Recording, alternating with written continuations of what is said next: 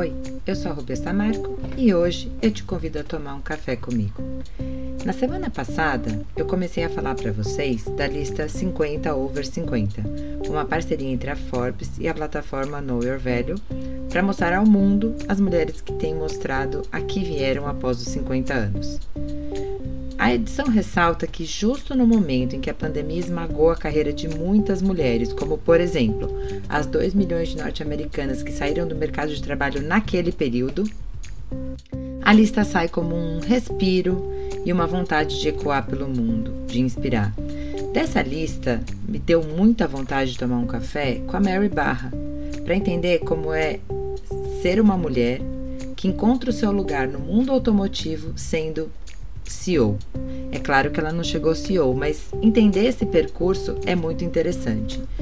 Com a Gail Becker, eu gostaria de entender ou me identificar sobre como é deixar de ser uma repórter para trabalhar com comunicação. E ela, muito interessante, começou a trabalhar com comunicação bem na era do auge do DVD.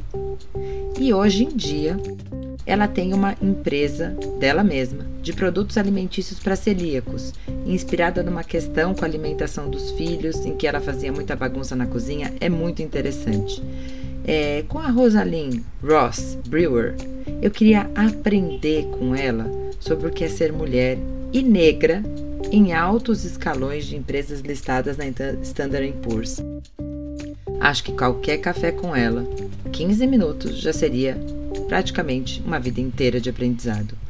Com a Fran Dunaway, eu queria falar dessa sacada genial que ela teve de abrir uma empresa de roupas íntimas neutras em termos de gênero. Foi ela com a esposa e é de uma empatia, de uma beleza e é uma empresa de sucesso.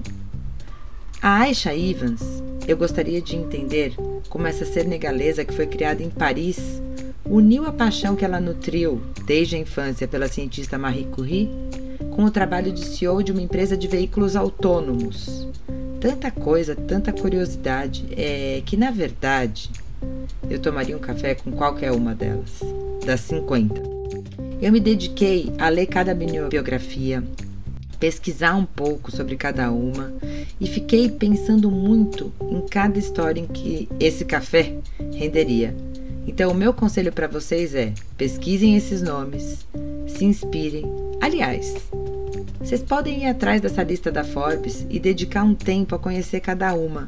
Mesmo que a lista não é de agora, tem dois anos e às vezes as mulheres mudaram é, o lugar onde elas trabalham, não importa.